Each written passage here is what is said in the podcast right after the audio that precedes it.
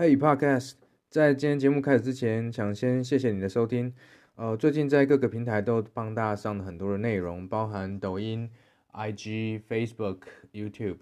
如果你喜欢我的内容，觉得对你有帮助的话，欢迎搜寻 Ethan 刘成浩。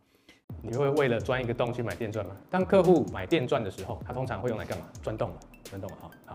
那我们从钻洞这件事回来思考。第一个，它的需求是钻洞吗？它这个洞要用来做什么的？比如说你去 IKEA 买一个这个吊杆，你是不是要在墙上要钻洞？所以你的需求是因为你要吊东西，你的这个需求的根本已经找到了。接下来你拿的电钻是不是可以满足你这个需求？是可以的，是可以钻出你需要的洞的。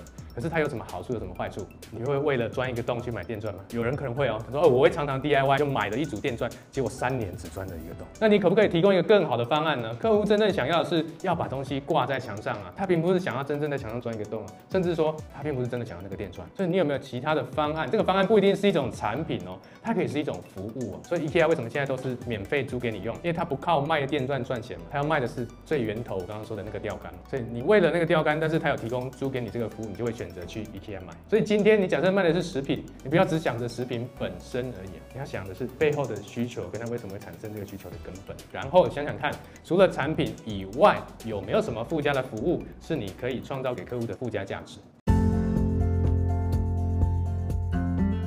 谢谢你今天的收听。我相信很多人现在才刚开始听 Podcast，或许你跟我一样是一边听一边工作或做其他的事情。